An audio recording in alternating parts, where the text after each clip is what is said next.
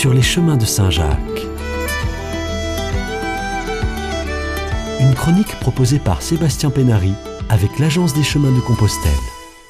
Les rues de Vézelay sentent un mélange d'humus, de roses sauvages et de vieux murs. C'est l'odeur du lieu, elle ne se discute pas, elle s'éprouve, s'aspire par bouffées profondes, atteint le plexus solaire et s'en va faire vibrer par ondes rayonnantes les cordes les plus subtiles de l'amour du lieu, cette sensitivité animale qui vous ferait commettre les pires folies pour être ici plutôt qu'ailleurs. Nul autre village ne peut avoir cette odeur-là, son parfum ésotérique n'est senti que de certains, et cette perception a valeur de privilège accordé au terme d'une longue intimité avec le sol, les frémissements et les recoins. Le partir, si désiré soit-il, reste difficile dans un village aux tentacules de pierre et de ciel. Les rues médiévales, les voûtes enveloppantes et maternelles, le grand Christ aux bras ouverts y exercent un pouvoir hypnotique. Beaucoup s'y sont laissés prendre et n'ont pu ensuite s'en dépêtrer. Il y a là une aura, satanique sans aucun doute.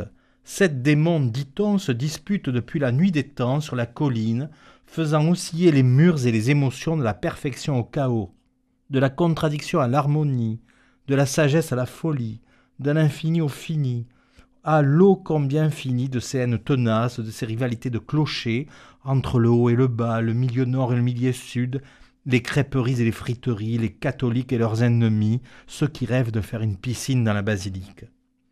De ce combat cosmique, de cette infernale psychomachie monte une vie intense, la vie même.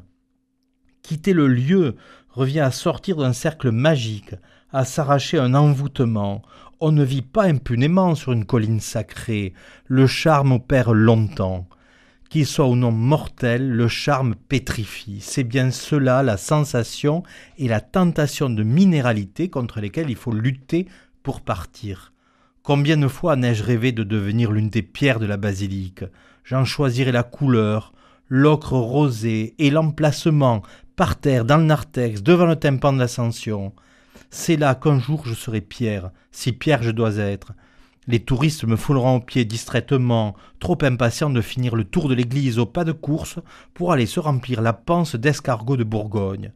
Mais il arrivera aussi qu'un jeune Irlandais ou Géorgien s'arrête là et regarde.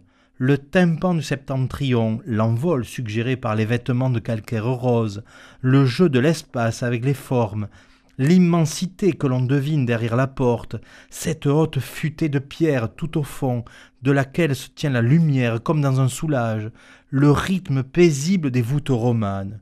Tout cela adoucira peut-être une blessure, ou ancrera en lui la force de la solitude, mon existence entière de pierre sera justifiée.